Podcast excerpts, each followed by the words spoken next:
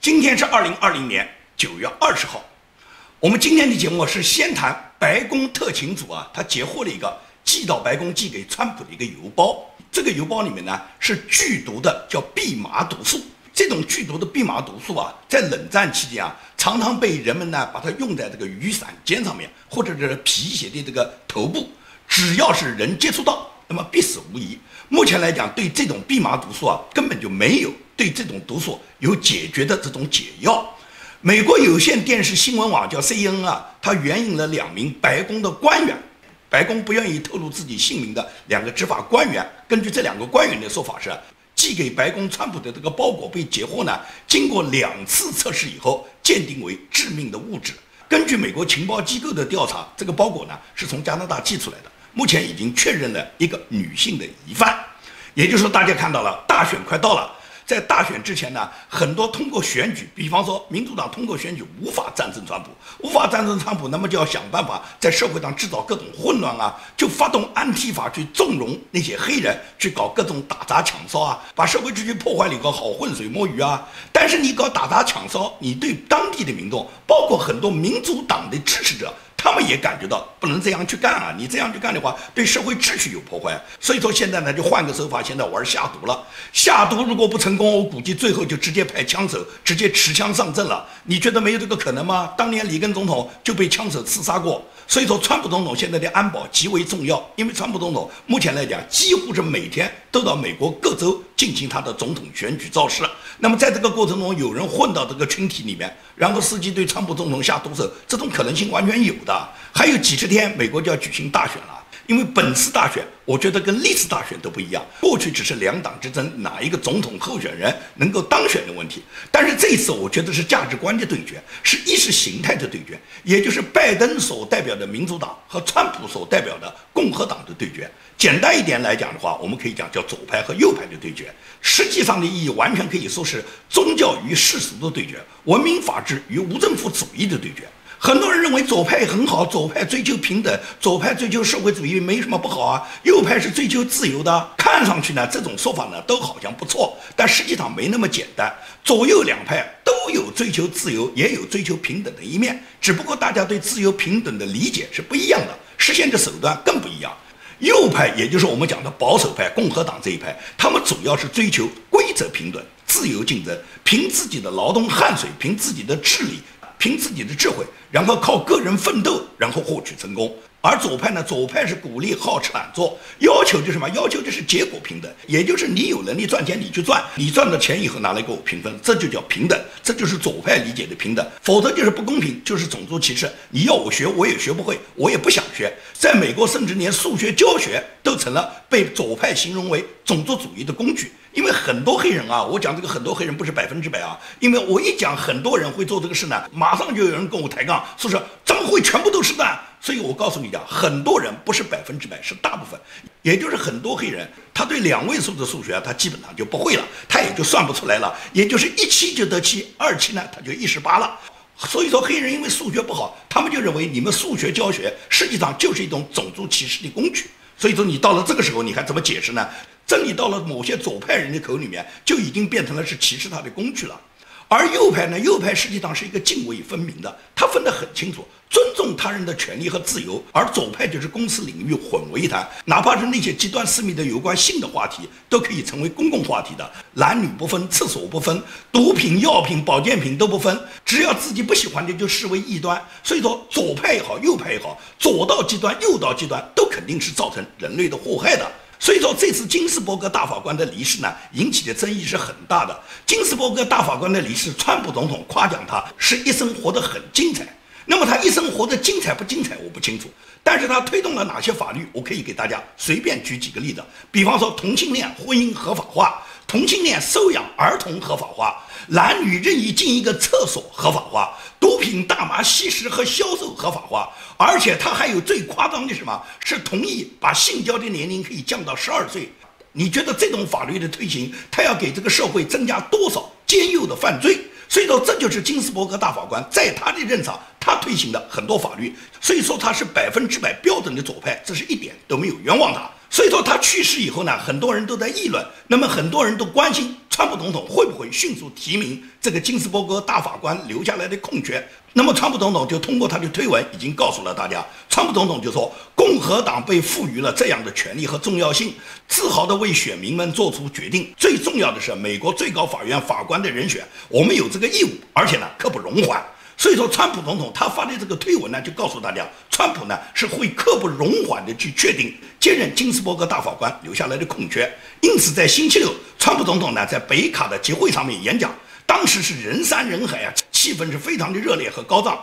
川普总统就说，宪法给总统的权利提名大法官，他下周就会做。当时全场非常的欢呼，川普总统就问大家：“你们希望我提名一个男的还是提名一个女的呢？”场下观众就是高喊的，那么提名女生的这个呼声呢更大。所以川普呢就开玩笑就说：“我爱女人超过了男人。”他告诉大家，他会在下一个礼拜，他就会提名一个女性出任大法官。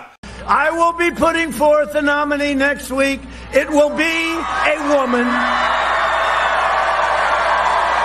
那么川普这个表态就肯定会兑现的。川普这个人历来就是他承诺的事，他肯定去做到。所以说呢，川普呢下周呢肯定会提名一个女性大法官。因此我可以讲，我基本上就猜到了，因为在昨天的节目里面我已经提到了。那个联邦上诉法院第七巡回法院的巴雷特，我觉得他被川普总统提名的可能性最大，因为呢，他也当过前巴黎圣母院法学院的教授，又做过法官，同时呢，他也是七个孩子的母亲，他今年只有四十八岁，所以说我个人认为巴雷特被川普提名的可能性更大。当然了，还有一个更年轻的，更年轻的就是第四巡回法院的法官，叫埃里森·琼斯拉辛，这个人呢，也在川普提名的大法官的候选名单之上，这个人今年只有三十八岁啊。按照金斯伯格活到八十七岁的这种活法，他至少可以给美国服务半个世纪啊！他这个人是个新教徒，因为美国大家都知道是按新教来立国的，所以说在最高法院九个大法官里面没有一个新教徒，这个是不应该的。因此，这个女生被提名的可能性也很大。只是呢，她太过于年轻，只有三十八岁的话呢，可能呢还需要历练。因此呢，她是否能被选上，我觉得她比巴雷特的这个可能性呢要小一点。那么，川普总统这两天他都在密集的走访美国的各州。在星期五晚上，他去了明州。他在明州的集会讲话里面，明确就告诉大家：我跟习主席过去关系不错啊，但是我现在感觉已经完全不这样了。而且，川普在现场还绘声绘色地描述了习近平他在阅兵时候摆出的那副气派，也就是习近平装的那副样子。川普呢，都把他描述出来了。他就说，习近平他动不动要检阅他那二百万军队，那些人长得都一样的，个个棒棒的，都戴着绿帽子。不过，这个也就是一个检阅。习近平呢，壮壮胆，真正能打仗吗？You know, I've learned a lot as president, but one thing I learned is that President Xi of China is sharp.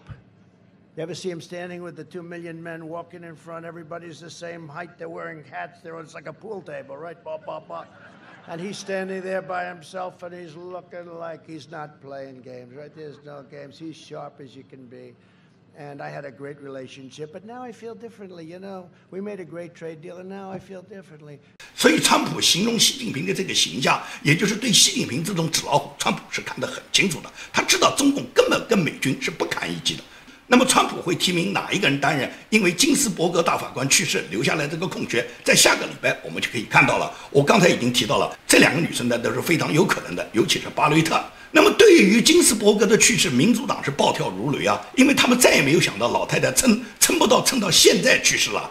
因为民主党的本来如意算盘不是这样的，所以说这两天南希·普洛西很生气。南希·普洛西讲要再次弹劾川普，而且理由非常荒唐，要阻止川普提名大法官。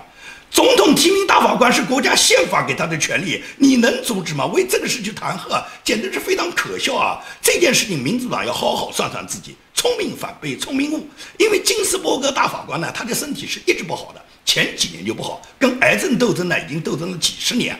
原本完全可以在奥巴马任期呢就选择退休，让奥巴马呢选择一个呢年龄在五十岁左右的，至少可以为民主党能奉献个二三十年的，而且奥巴马一定会选择一个极左的人来平衡美国最高法院九个大法官里面共和党和民主党的这个份额，也就是让民主党占有了五比四的多数。如果说当时金斯伯格愿意退休，奥巴马这么样做，那完全这件事是办得到的。因为当时无论是总统还是参议院国会的多数都在民主党手上。但是金斯伯格老太太不同意，她呢是为了要创造一个记录，她要创造个什么记录呢？她要政治正确。他这个政治正确就是希望希拉里能够当选以后，然后呢他主动退休，他希望创造一个白人女总统，任命一个黑人女法官来接替他这个白人女法官，用这个政治正确呢在希拉里接任以后来完成。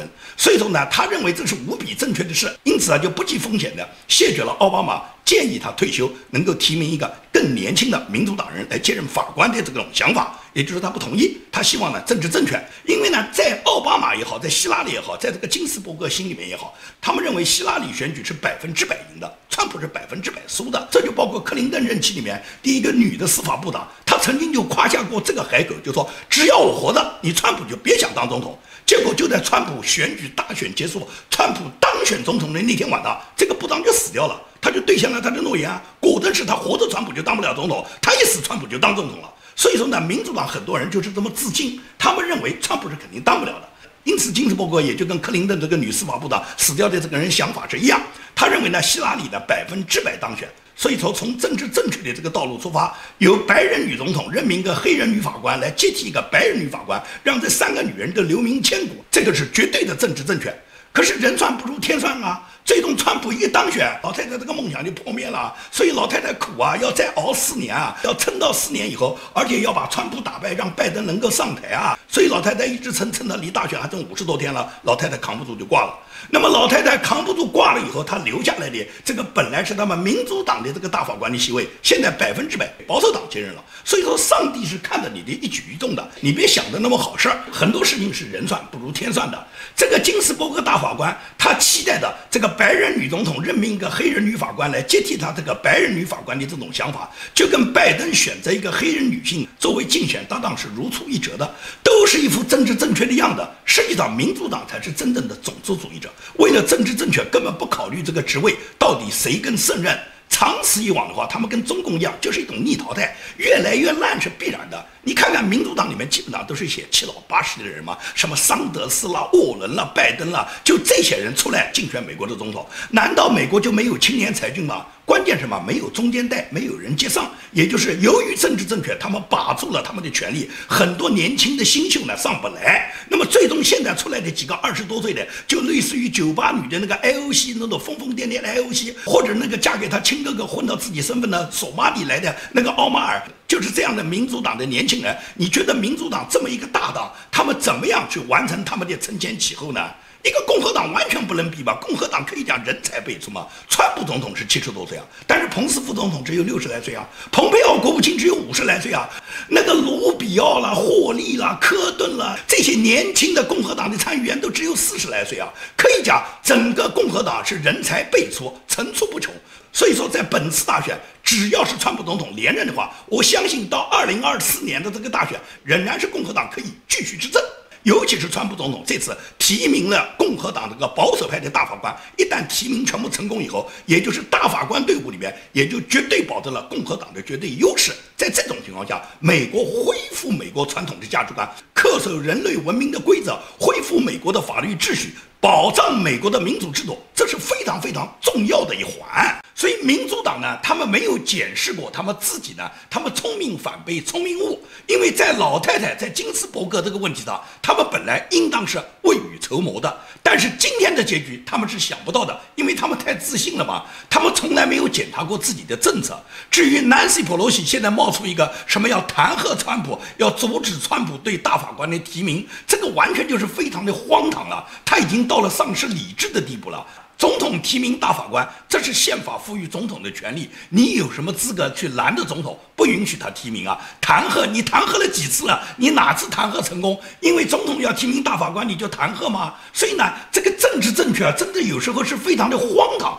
你应该首先检查你民主党推出的政策，你能不能赢得民心？拜登做的事情，你就看一看。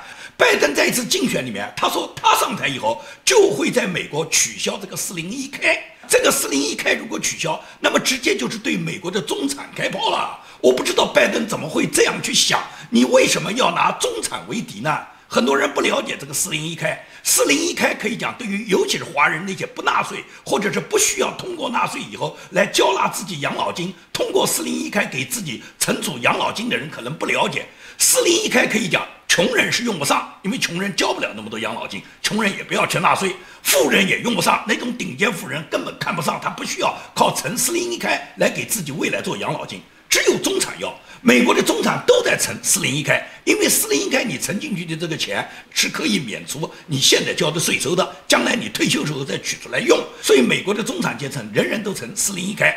但是拜登，你说你现在上台以后就要取消四零一开政策，这完全就是一个脑残政策啊！你这就是跟美国的中产阶层过不去啊！而中产阶层，我觉得民主党的支持者非常多啊，所以说民主党要检查你自己的政策，是你的政策推出来不得人心，才有可能你会失去选民。虽然现在左派媒体公布的这个民调都认为。拜登是大幅领先，川普是大大落后。二零一六年左派媒体公布的不也都是希拉里大幅领先吗？那最后怎么是川普当选了呢？所以说，民主党要搞乱美国的政策是根本不奏效的。一开始嘛是暗中支持安提法，让安提法去操纵黑人。到街上去搞打砸抢烧，然后呢又怂恿一部分支持共产党的华人，这些华人就反对川普进抖音啊、进微信啊，很多华人都在网站上不断的在骂川普嘛，说进了微信他们就无法跟国内的亲朋好友联系嘛。我就不知道没有微信，为什么你们就不提出要用脸书、用推特、用油管联系国内啊？几乎所有开骂的人都说国内谷歌不能用啊，脸书不能用，推特不能用啊。我就纳了闷了，国内这个不能用，你们骂过共产党吗？凭什么共产党不让国内用脸书、用推特、用谷歌、用油管呢？哦，共产党你们不敢骂，你们去骂川普，因为你们都知道嘛，骂川普没有风险嘛。骂共产党不光喝茶，有可能还要坐牢嘛。所以说华人是最聪明的，有可能关乎到自己要喝茶了要坐牢这种风险，他不能去冒。所以共产党他一个屁不敢放。但是他们在民主国家，他们就逮着川普往死里面骂。川普进微信也好，进抖音也好，都是防止共产党对美国的渗透，都是防止共产党通过他的软件收集美国人的个人信息。所以打击中共的这个策略是美国的一个国策。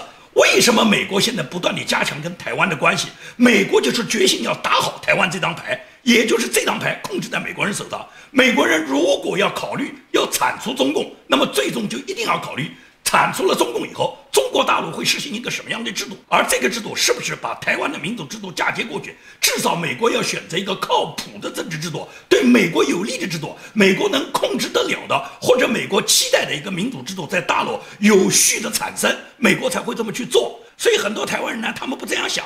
包括我昨天的节目发出以后，很多人在我这个节目底下留言，包括我自己也有很多台湾朋友了。他们也经常跟我讨论，也都是这个想法，就是台湾归台湾，中国归中国。你们不要设想什么中华民国还都南京，中华民国重新用三民主义统一中国。我们不要统一，你们大陆的民主要靠你们大陆人自己用生命鲜血去争取。要我们台湾人帮你什么？我们凭什么帮你们大陆人啊？我就不知道讲这些话的台湾人，你们有没有考虑过，你们是在帮大陆人民吗？是你们帮助大陆人民，大陆人民才能获得民主吗？你有没有搞错？你台湾人民可以讲，自从有了中国共产党，你台湾人没有一天你可以决定你自己的命运。很多人认为我们的命是握在我们台湾人自己手里面。我告诉你啊，没有共产党时候是握在你们台湾人自己手里面。没有了共产党，你们台湾人想怎么做，包括你们自己投票宣布你们独立，都是你们的权利。全世界人民都会尊重你们自由选择你们自己制度的权利。但是有共产党存在，就不是你台湾人你讲你可以决定你自己命的。现在的台湾人，无论是年纪大的还是年纪轻的，没有一个人不是在共产党的威胁声中长大，没有一个人不是在共产党某一天就突然把导弹打到台湾了，共军就占领台湾了，共军就武统台湾了，没有一天不在这个威胁中长大的。所以，撇开共产党谈台湾人能够控制台湾人自己命运，这种说法就是非常荒唐的。因为只要共产党在，威胁就在，台湾人就不能够决定他自己的命运。那么命运谁来决定？我明确地告诉你啊，美国人来决定。共产党的命运也不在共产党手上，美国人也同样可以决定共产党的命运。也就是美国要不要决心铲除中国共产党？美国要铲除中国共产党在中国的这个统治，要把共产党这个邪恶的政权拿掉的话，就一定会考虑中国会用一个什么样的民主制度来管理。而这个民主制度的管理，用台湾的中华民国还都南京。用中华民国来统治中国所有的领土是最合理的一个方案，这是美国人来考虑，也就是除非美国人放弃，美国人根本就无所谓你共产党存在不存在，美国人只支持台湾，美国只希望台湾独立成为一个台湾共和国。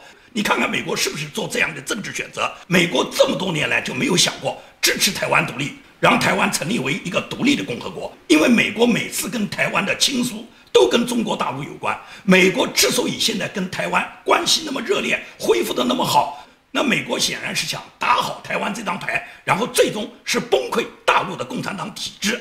所以说根本不存在台湾人所讲的你们在帮助大陆人民在争取自由，大陆人民的自由不是靠自己争取，是你们台湾来帮助的，根本不存在。只要共产党在一天，无论是中国大陆人民还是台湾人民，都不可能能够自由的选择自己的生活。所以说，我们现在希望的是促成美国能够通过台湾跟台湾加强经贸关系、加强军事合作的时候，美国能够通过台湾给中国大陆施压。